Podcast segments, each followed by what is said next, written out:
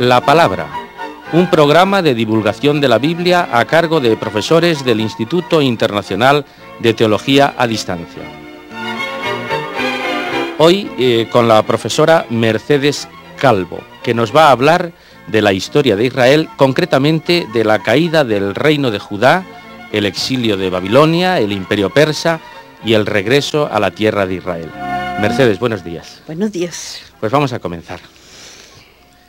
Estamos hablando concretamente eh, del último siglo y medio del reino de Judá. Sí. Siglo VIII eh, al, al, siglo VI de antes de Cristo. Antes de Cristo, sí. Pues empecemos. El reino de Judá logró sobrevivir siglo y medio a la caída del reino de Israel.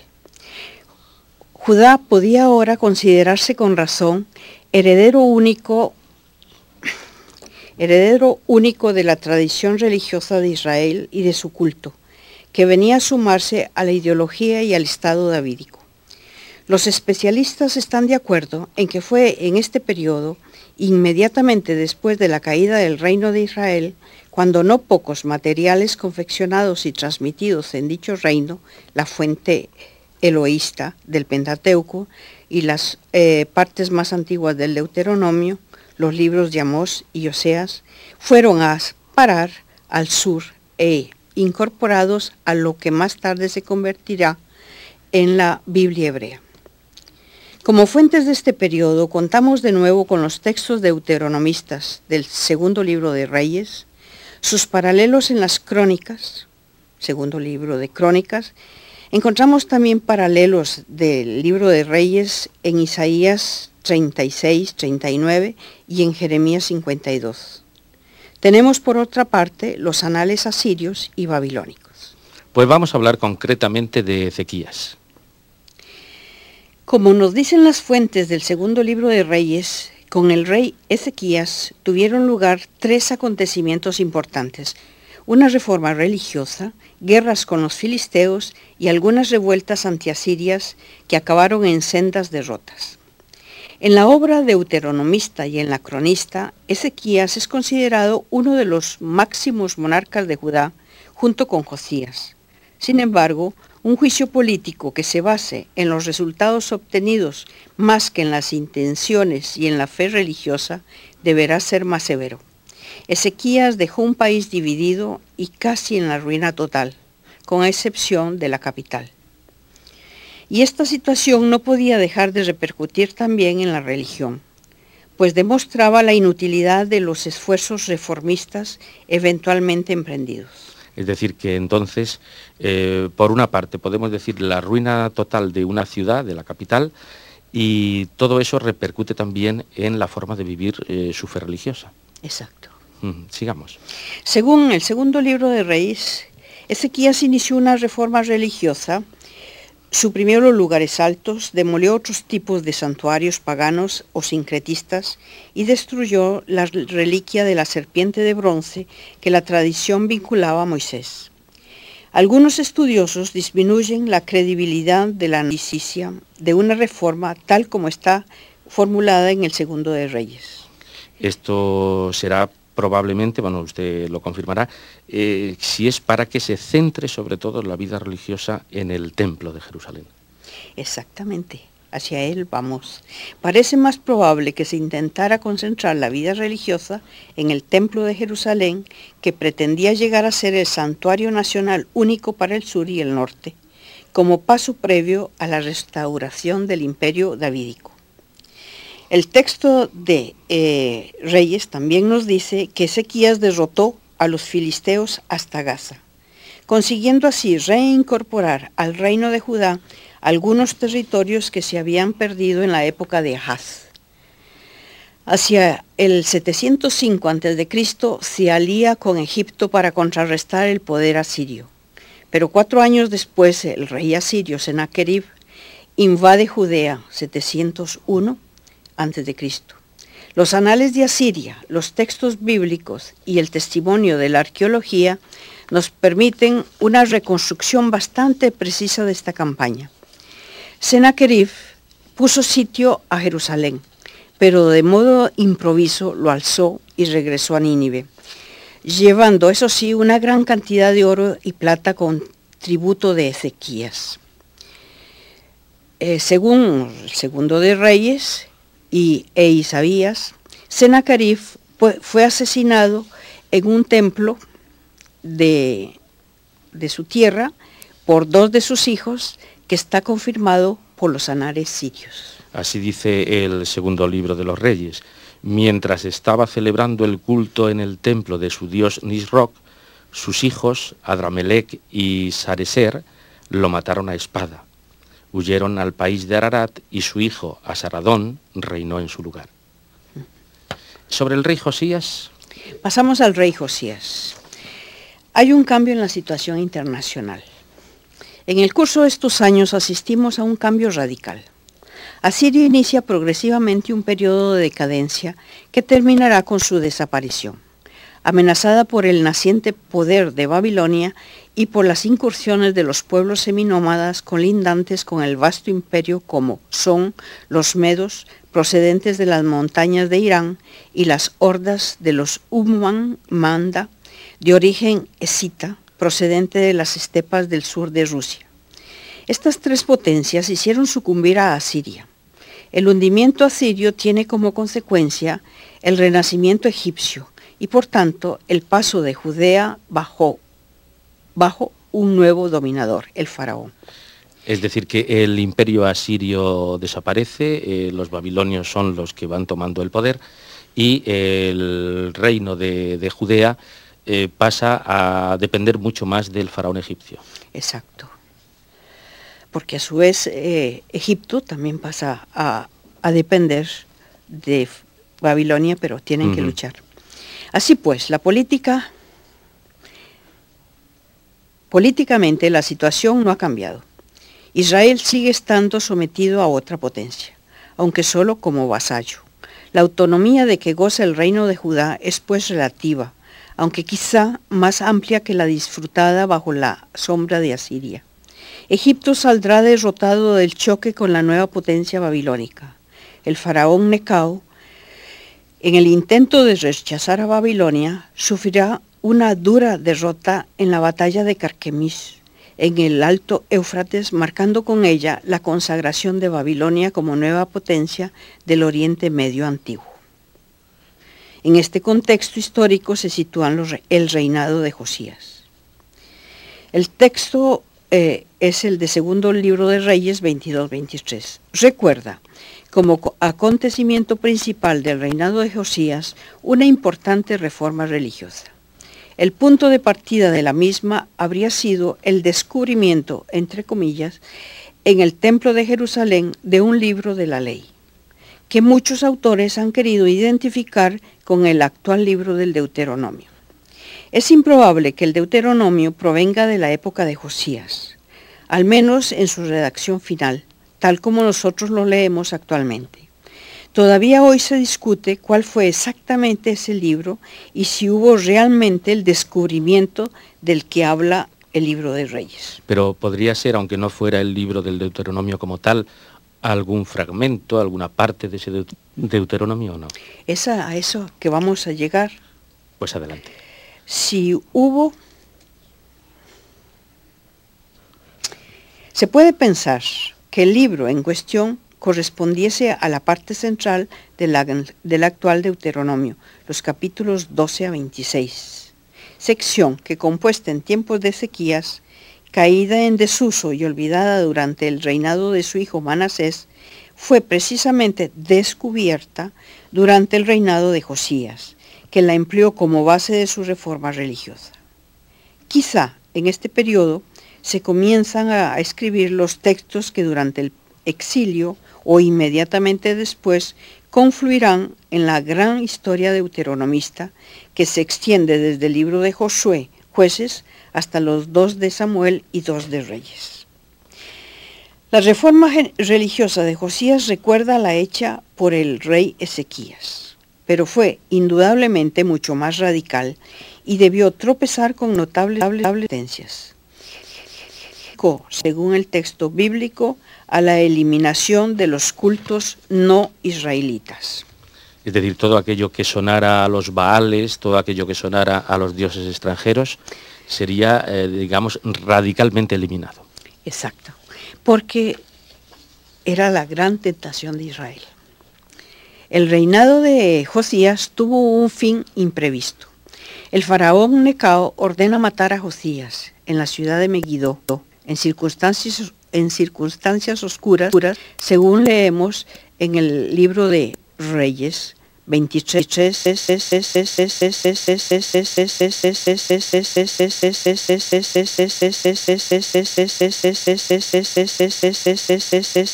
Rey de Egipto, marchó hacia el río Éufrates, donde el rey de Asiria. El rey Josías fue a su encuentro, pero en cuanto le hizo frente, Neco lo mató en Megiddo. Sus servidores condujeron su cuerpo en carro desde Megiddo, lo trasladaron a Jerusalén y lo enterraron en su sepulcro. El pueblo del país tomó a Joacá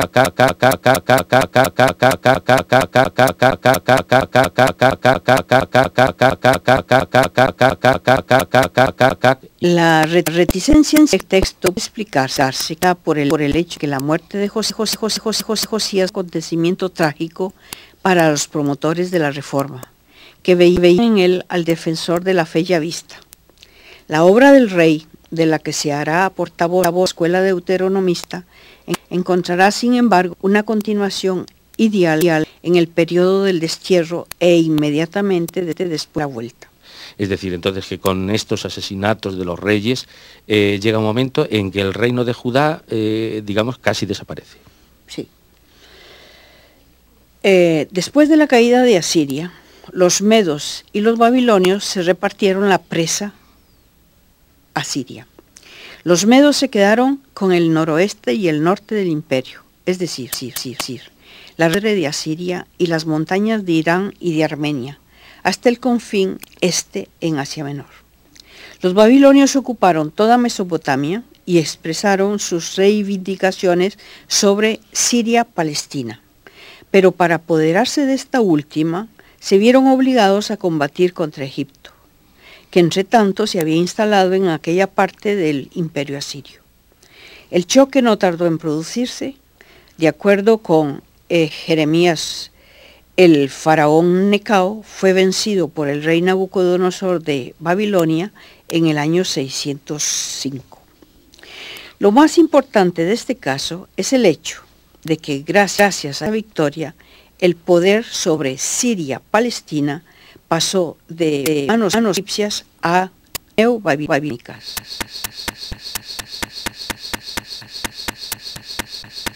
Capítulo 24, eh, versículo 7, eh, que dice así, el rey de Egipto no volvió a aventurarse fuera de su tierra, pues el rey de Babilonia había conquistado todo el territorio desde el torrente de Egipto hasta el río Éufrates, todo cuanto pertenecía al rey de Egipto.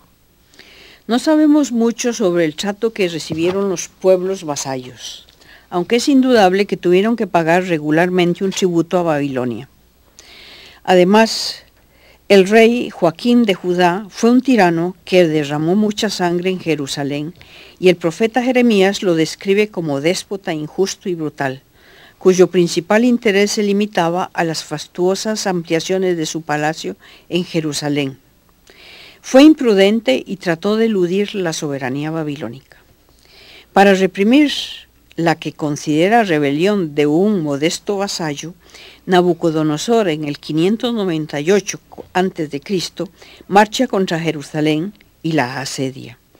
El episodio contado por el segundo libro de Reyes nos es conocido también por las crónicas babilónicas. El año 7 del mes de Kislev, el rey de Akkad llevó su ejército a la tierra de Hati, puso sitio a la ciudad de Judá, y el segundo día del mes de Adar tomó la ciudad y cogió prisionero al rey.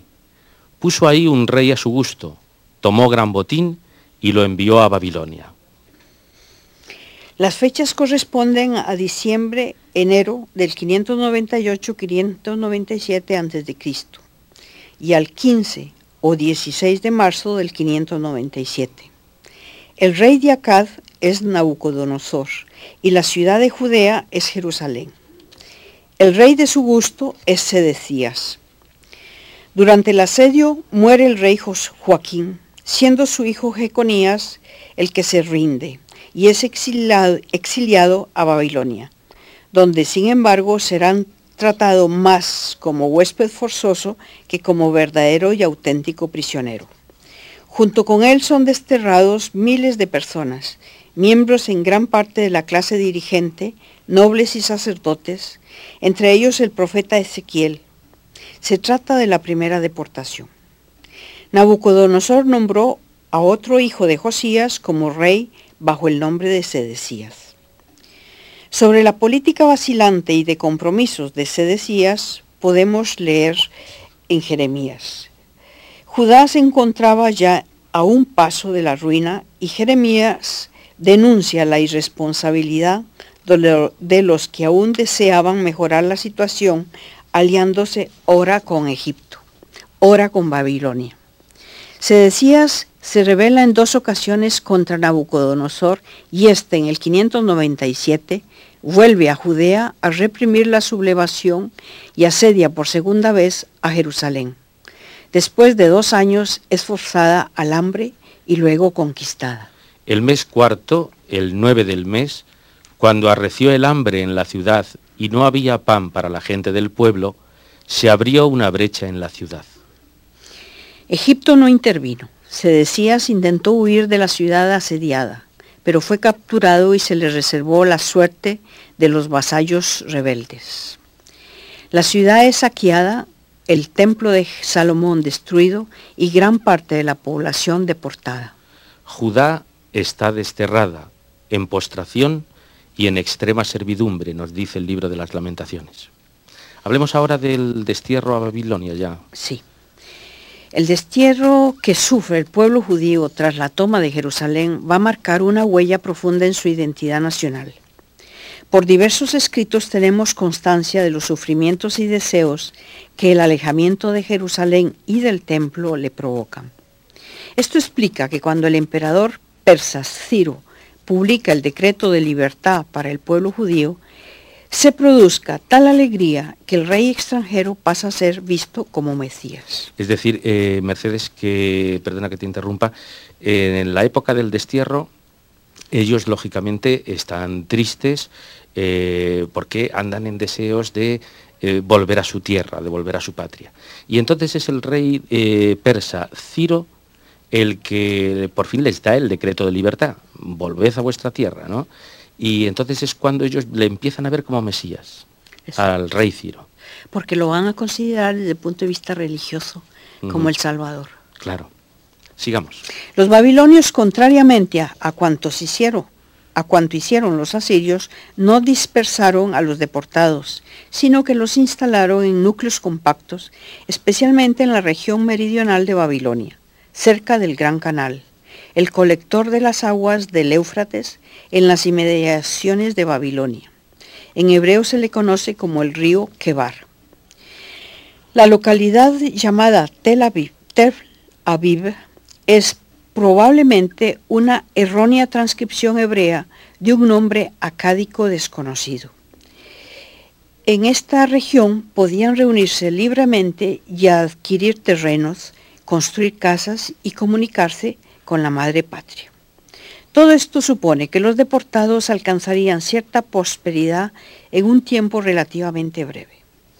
De tal situación dan fe los archivos de la banca Murashu, descubiertos en Nippur durante unas excavaciones hechas a finales del siglo pasado. Entre sus clientes encontramos varios nombres hebreos, reconocibles por estar compuestos con la palabra Yahvé. Es una señal inequívoca de que después de poco más de un siglo, la situación de algunos deportados era en, ciertos casos, en ciertos casos incluso próspera. Hablar de deportación o de exilio resulta pertinente. Usar términos como cautividad no capta la realidad de los hechos. A pesar de todo, el, el exilio siempre ha sido vivido por Israel como una de las grandes y fundamentales quiebras en el curso de su larga historia, como una de las peores catástrofes. No solo se había puesto fin a la independencia política, sino que había caído la dinastía, a la que se había prometido una duración eterna. De ese modo se hundía la teología básica del pueblo de Dios, que llevaba una vida llena de bendición, bendiciones en la tierra prometida. Por esta razón, los profetas de la época exílica, primero Jeremías y especialmente Ezequiel después, se esfuerzan por mantener viva en el pueblo la esperanza de una restauración en la propia tierra. Los capítulos 40-48 de Ezequiel son un gran y detallado programa, para la reconstrucción del templo y de y para la reconstitución del Estado. Sin embargo, el guía del pueblo ya no llevará el nombre de rey, sino solo el de príncipe y estará, estará prácticamente sometido a las exigencias del culto. Estamos ante los primeros síntomas de la hierocracia. Es decir, el gobierno de los sacerdotes. Sí. Eh, como el tiempo va avanzando, eh, ¿cómo era eh, la vida religiosa en el exilio? En el exilio allí no tenían templo, ni culto sacrificial. Las corrientes de pensamiento dominantes reflejadas en el Deuteronomio, en la ley de santidad y en el código sacerdotal impedían pensar en otro santuario y otro culto que el de Jerusalén. El Señor mismo fue un santuario para ellos, dice Ezequiel en 11:16. Celebraban liturgias no sacrificiales de la palabra las sinagogas no comenzaron en Babilonia, pero sus reuniones fueron el embrión de ellas que salvaron al judaísmo en la ausencia de la ola de Janía del templo. Eh, bien, esa es la vida religiosa en esos años de exilio. Vamos a hablar ya eh, del fin del destierro. Entonces hablaremos del imperio persa, y fin del destierro.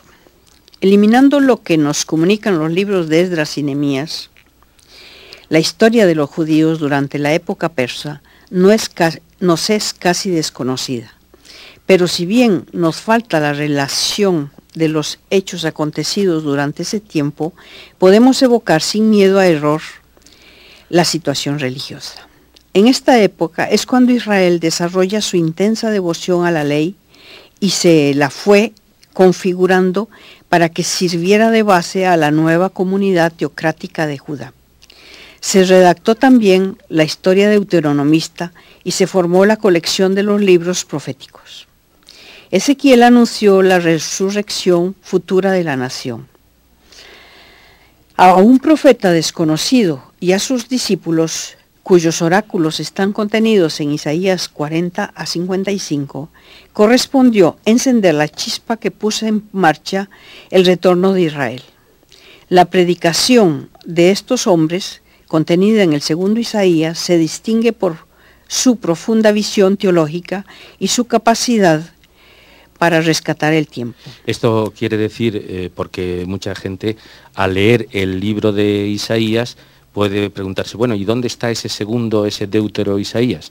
Entonces, es que eh, desde el capítulo 40 al 55 podemos decir que a eso se le considera el segundo Isaías. Así es, ¿no? Es, así es. Continúa. Supieron eh, supieron ver que el castigo de Israel tocaba su fin y que Ciro era el ungido o Mesías que haría realidad el retorno de Israel. Solo Yahvé es Dios y tiene poder para salvar a su pueblo. Una vez más lo iba a salvar en un nuevo éxodo. Ciro, rey de Anshan, de la estirpe aqueménida, obtuvo el dominio de Media en el 553 y luego de Lidia, el país de Creso, en Asia Menor, en el 546. Hacia el 550 empezó a amenazar a Babilonia, convirtiéndose en su símbolo de esperanza para los exiliados. Finalmente, el año 539 cayó intacta en sus manos Babilonia, después que hubo vencido a los ejércitos de Nabónides junto al Tigris. La tolerancia religiosa practicada por este monarca persa es bien conocida por el llamado cilindro de Ciro. En 538 promulgó un decreto, permitiendo a los desterrados que regresaran a sus países. Los judíos lo hicieron a Palestina. En consecuencia, vuelven los judíos a Palestina y tenemos la restauración. Exacto. El edicto de Ciro lo podemos encontrar en el libro de Esdras. Permitió a los, eh, el edicto de, Sirio, de Ciro permitió a los exiliados reconstruir el templo a expensas del erario público y les devolvió los vasos sagrados tomados como botín por Nabucodonosor. La primera oleada de repatriados iba dirigida a Sesbazar, el príncipe de Judá, probablemente hijo de Joaquín, que venía como gobernador y responsable ante los dominadores persas. Estamos mal informados acerca del retorno, si bien sabemos que los exiliados pertenecían sobre todo a las tribus de Judá y Benjamín. El número de repatriados no debía ser muy grande. El historiador afirma que una parte de, los hebreos prefirieron permanecer en Babilonia para no abandonar la posición que se, que se habían labrado. Los repatriados emprendieron, en medio de muchas dificultades, la obra de reconstrucción del templo, tropezando en particular con la oposición de las poblaciones locales la parte de los israelitas que no habían ido al destierro, desconcertado por el radicalismo religioso de los recién llegados y no muy proclives a dividir lo poco que tenían con gentes que evidentemente pretendían derechos sobre propiedades precedentes. Es en el 515 a.C. cuando el templo fue consagrado, probablemente en el reinado de Cambises, sucesor de Ciro. El sucesor de Cambises fue el, el rey Darío, otra figura importante en la historia de la época. Emprendió una reforma administrativa de su vasto imperio, que se reflejará también en Judea. Aquí continuó la política de Ciro, no, no tratando con dureza a los judíos. Nombra como gobernador a un tal Zorobabel, israelita de la familia de David, al que se le añade la autoridad religiosa de sumo sacerdote. Es posible que Zorobabel se hiciera políticamente sospechoso a los ojos de los persas. Lo cierto es que desaparece silenciosamente del escenario histórico. En los años del sucesor de, Darío, el rey Jerjes, el imperio persa entra en una fase de crisis. El rey Jerjes fue derrotado por los griegos en el mar de Salamina y en tierra en platea.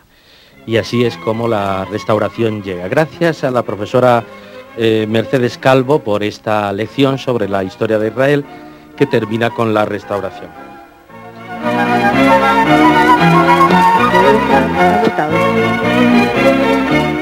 Les hemos ofrecido la palabra, un programa de divulgación de la Biblia a cargo de profesores del Instituto Internacional a Distancia, hoy con la profesora Mercedes Calvo del Instituto Superior de Ciencias Religiosas San Agustín.